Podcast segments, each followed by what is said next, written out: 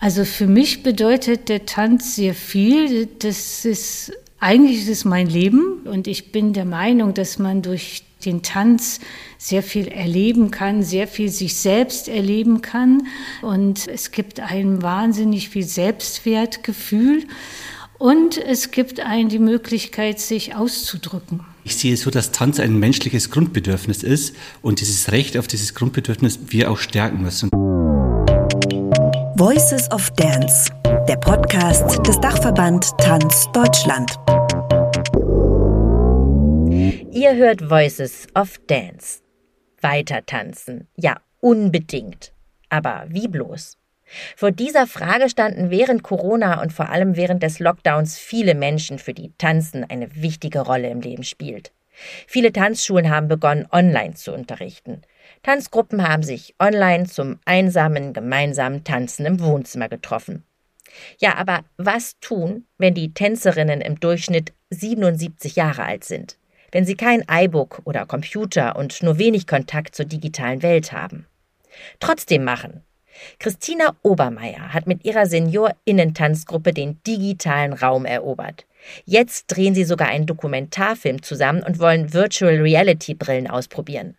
Wie man es schafft, mit 82 tanzend digitale Welten zu erobern, darum geht es in diesem Gespräch, das ich mit Christina und Michael Obermeier geführt habe. Mein Name ist Vanessa Löwel von Studio 3. Könnten Sie sich einmal vorstellen? Mein Name ist Michael Obermeier. Ich bin Professor für Erziehungswissenschaft mit dem Schwerpunkt Kindheitspädagogik. Ich lehre an der Hochschule in Köln und leite das Institut für Forschung und Transfer in Kindheit und Familie. Und wer sind Sie? Ich bin Christina Obermeier und bin Tanzpädagogin, äh, Diplomchoreografin und habe Sportwissenschaften an der Deutschen Sporthochschule Köln studiert, wo ich auch im Schwerpunkt den elementaren Tanz kennengelernt habe.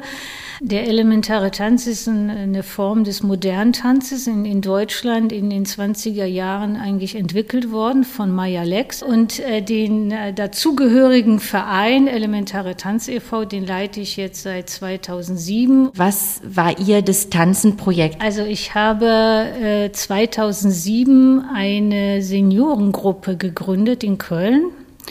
Ähm, wir trainieren zwei bis dreimal die Woche. Die Seniorinnen sind mittlerweile zwischen 70 und 84. Und durch den Lockdown äh, wurde diese regelmäßige Kursangebot von heute auf morgen unterbrochen.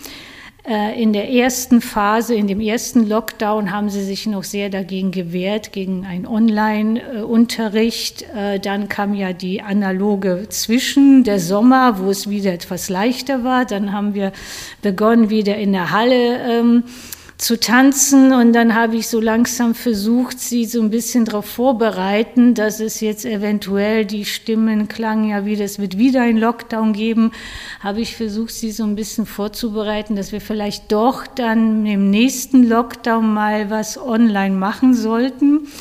Äh, war aber erstmal auch ähm, nein. Und dann aber habe ich es geschafft, ähm, als es im, zum 1. November wieder alles geschlossen wurde, habe ich es geschafft, durch Telefonate und so weiter, sie so langsam zu überreden, sich mit dem Online-Zoom auseinanderzusetzen und dann allmählich ähm, das zu üben was aber nicht bedeutet hat, dass sie äh, das entsprechende Equipment hatten zu Hause, dass ich ausgestattet war und da kam dieser Förderantrag und das war wunderbar, dass man so einen Förderantrag stellen konnte, um diese Hürden sozusagen äh, zu überwinden.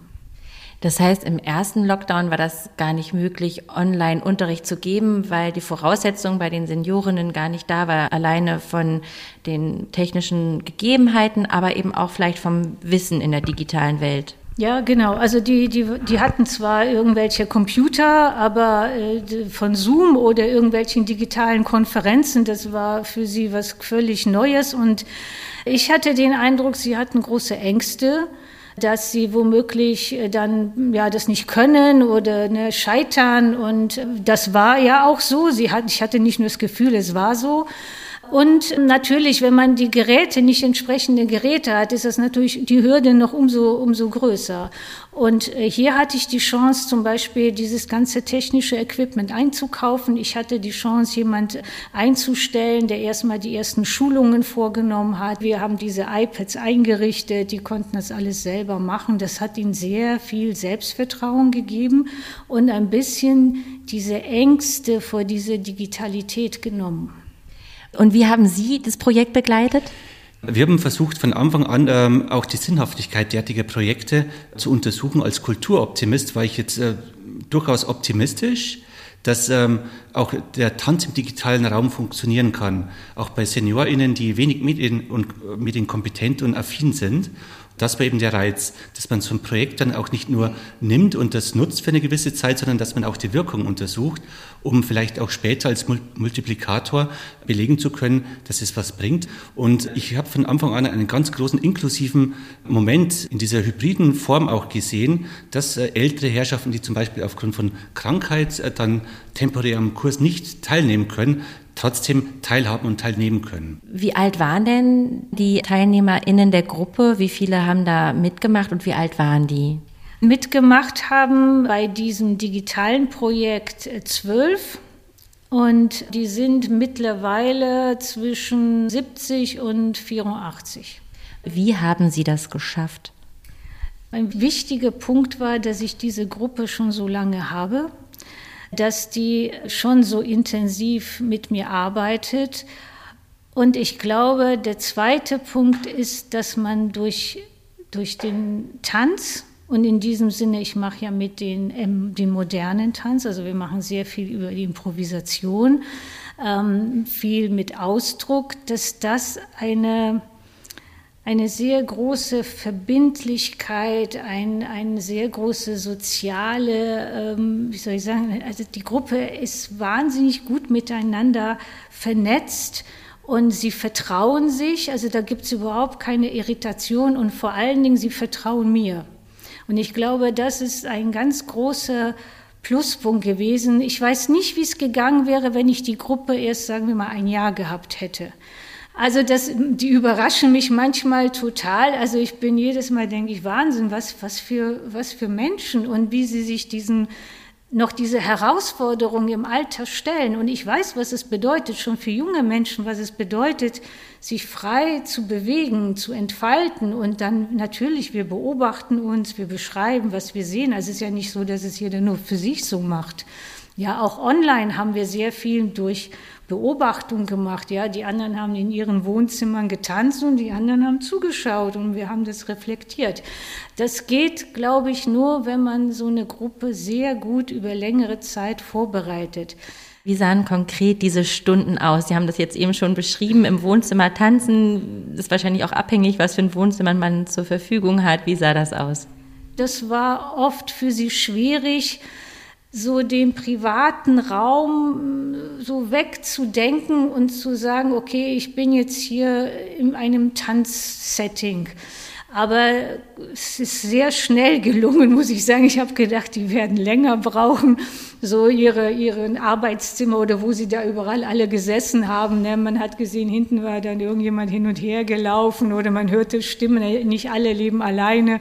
Also das war, oder bei der einen ist mir der Hund reingesprungen. Aber sie, also ich habe es wirklich bewundert, dass sie das total super gemacht haben. Die konnten, es hatte wahnsinnig viel noch an weitere Aktivität, an, an digitale Betätigung äh, noch gewirkt. Und das, ähm, das wollten sie natürlich, wir haben das bis Mai 22, diesen Online-Kurs durchgehalten. Die wollten das weitermachen, weil sie gesagt haben, das können wir nicht in unsere Halle, in diesen Unterricht integrieren, weil da müssen wir uns bewegen, da wollen wir Fitness machen, da wollen wir trainieren. Und das ist mehr für den Kopf. Und da sagen sie, das können wir gerne zu Hause machen. Das sind andere Prozesse, die da ablaufen. Und äh, ja, wir wollen das gerne äh, jetzt wieder ab Oktober wieder beginnen mit diesem einen Online-Kurs, ja. Das heißt, Sie machen jetzt beides. Sie machen den Online-Kurs und den äh, Kurs in der Halle. Genau, beides. Mhm. Jetzt haben Sie gesagt, Sie haben es evaluiert. Sie haben ein bisschen geguckt, was das bedeutet für diese Gruppe an TänzerInnen, die schon ein bisschen älter sind. Die äh, Damen sind im Durchschnitt 77,6 Jahre alt, also schon enorm. Und da war das erste Ziel einfach auch während des Lockdowns die äh, körperliche Leistungsfähigkeit aufrechtzuerhalten. Das zweite war natürlich Aufbau von Medienkompetenz was ja auch gelungen ist. Das dritte war der Versuch, eine digitale Online-Community zu schaffen, dass sie weiterhin ihre Gruppenerlebnisse haben, nicht vereinsamen, isoliert sich fühlen, sondern dass sie einfach die Möglichkeit haben, sich im digitalen Raum zu treffen, auszutauschen und zu erleben. Und die vierte Zieldimension war, diese leiblich-ästhetischen Erlebnisse, die im Tanz entstehen, das äh, weiterhin aufrechtzuerhalten. Und ich kann jetzt einerseits referieren, äh, was die Damen geantwortet haben, aber viel wichtiger ist, woran nehmen wir denn Maß? Ich äh, habe keine Referenzstudie äh, zur Verfügung, aber es gibt in Berlin das Deutsche Zentrum für Altersfragen. Das ist das renommierteste Institut, was sich seit Jahrzehnten genau mit diesen Thematiken beschäftigen. Und die Kollegen haben uns ihren Datensatz zur Verfügung gestellt. Und da konnten wir jetzt dann, dann genau diese Altersgruppe rausrechnen, auch entsprechend Geschlecht und Status und haben verglichen, wie äh, fühlen sich denn die 2570 ungefähr äh, BundesdurchschnittsrentnerInnen in diesem Alter und was macht diese zwölf Frauen aus? Und da hatten wir sozusagen eine valide Vergleichsbasis und wir konnten einerseits feststellen, dass sich äh, diese Damen wesentlich jünger fühlen, als sie sind. Also ich kann das so im Schnitt so 17 Jahre angeben. Also das ist schon mal ganz beträchtlich, äh, dieses Alterserleben, auch diese äh, Zufriedenheit mit sich selbst, auch äh, mit Prozessen, die vielleicht auch nicht immer erfreulich sind. Das war ähm, ein Punkt, was zu, einer hohen Zufriedenheit auch führt. Zum anderen die körperliche Leistungsfähigkeit ist aufrechterhalten geblieben, aber es haben sich auch sogenannte Sekundäreffekte eingestellt. Dass sie eben das nicht nur für den Tanz nutzen oder ein Lied recherchieren, sondern dass sie sich dann eben auch mehr trauen eine Online-Sprechstunde in Anspruch zu nehmen oder äh, sich digital irgendwo anzumelden oder Infos, ähm, die ihren Alltag betreffen, auch äh, anders einzuholen und auch wesentlich einfacher. Dann hat sich nochmals gezeigt, wie inklusiv auch diese hybride Form ist. Ähm, Christine hatte eben gesagt, dass es jetzt auch beides gibt. Es gibt momentan eine Teilnehmerin, die aufgrund von gesundheitlichen Beeinträchtigungen nicht persönlich teilnehmen kann, aber sie kann digital teilnehmen.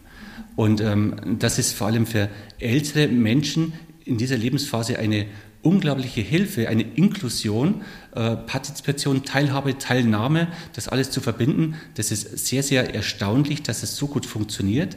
Und wie auch gesagt wurde, dass ähm, auch neue Mitglieder innen in dieser digitalen Zeit sozusagen aus dem digitalen Raum jetzt wieder in, in die analoge Welt überführt wurden und diese Freundschaften auch bestehen. Das heißt, und das wird jetzt weitergeführt, welche Rolle spielt denn das noch, dass man sich dann eben persönlich trifft zu einer Tanzstunde? Also das Analoge, das haben sie auch, also das haben sie wirklich gefeiert, als wir wieder in die Halle durften. Also da, da gibt's eigentlich, äh, das ist, das ist ein Ersatz, das ist eine Hilfestellung. Äh, es kann es natürlich nicht ersetzen, das ist klar, aber diese Möglichkeit des hybriden Unterrichts war eine, eine große Hilfe, gerade auch in dem Übergang. Manche wollten nicht mit der Bahn fahren, weil ne, waren noch nicht geimpft und das hat natürlich vielen geholfen, die konnten aber dabei sein. Und dadurch, dass jetzt diese, diese analoge Unterricht natürlich für Sie viel wichtiger ist und Sie würden das auch nicht eintauschen freiwillig, mache ich jetzt mit denen andere Sachen digital. Also zum Beispiel, wir, ich habe einen Folgeantrag gestellt bei Distanzimpulse, der ist bewilligt worden und jetzt äh, drehe ich über diese Gruppe einen Dokumentarfilm, in dem wir mit diesen iPads äh, medial kleine Tanzfilme drehen. Und dabei werden wir von einem Filmteam wiederum gedreht. Das heißt, da geht es jetzt darum, sie nutzen wiederum das Gerät und filmen sich im Unterricht. Wir machen so kleine Choreografien. Und ich muss sagen, ich habe erst gedacht, naja, mal gucken, wie das klappt. Aber das macht ihnen wahnsinnig viel Spaß. Also die sind voll begeistert und ja, wie lösche ich das, wie schicke ich das weiter und haben sich jetzt, ich habe jetzt gar nicht, hatte gar nicht die Zeit, denen das zu erklären. Die haben das selber rausgefunden, wie sie sich das gegenseitig schicken. Ja, und das ist natürlich ein, eine, eine tolle Sache. Man muss es nicht nur online, sondern ich kann auch analog das Medium weiter nutzen. Wie geht es jetzt weiter? Ich habe jetzt zum Beispiel noch äh, so, so, so VR-Brillen bestellt. Also wir, die haben, ich habe denen das vorgestellt. Die haben gesagt, ja super, wollen wir ausprobieren. Wir zum Beispiel kooperieren noch mit der Deutschen Sporthochschule, die jetzt auch so ein Digital äh, Lab aufgebaut hat, wo man so in so einem Raum von 20 Kameras gefilmt wird. Und dann habe ich gestern gleich gesagt, können wir nicht mit meinen Senioren auch vorbeikommen? So, ja, die sind da sehr offen und vor allen Dingen sie wenn sie sowas machen, dann, dann äh, glaube ich, ähm, verlieren sie die Ängste davor. Ja, das, ah, das machen nur die Jungen und wir können ja gerade mal den Fernseher einschalten. Ja. Also deswegen, ich glaube, da will ich auf jeden Fall weitermachen. Die Gruppe wird weiter laufen, auf jeden Fall. Und ich hoffe, es kommen neue Menschen dazu, die auch weitermachen wollen. Das ist bei uns in unserem Verein ein großes Standbein. Danke Ihnen ganz herzlich für das Interview. Vielen Dank.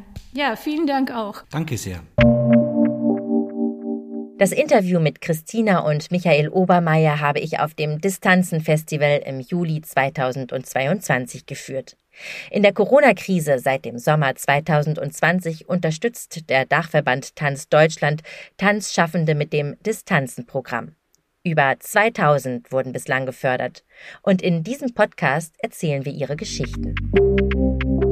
Das war Voices of Dance. Ihr findet uns auf der Internetseite des Dachverband Tanz Deutschland und auf allen gängigen Podcast-Plattformen. Wir freuen uns von euch zu hören. Schreibt uns gerne eure Anregungen, eure Kritik, aber vielleicht auch gerne eure Geschichten an presse.dachverband-tanz.de. Voices of Dance, der Podcast des Dachverband Tanz Deutschland.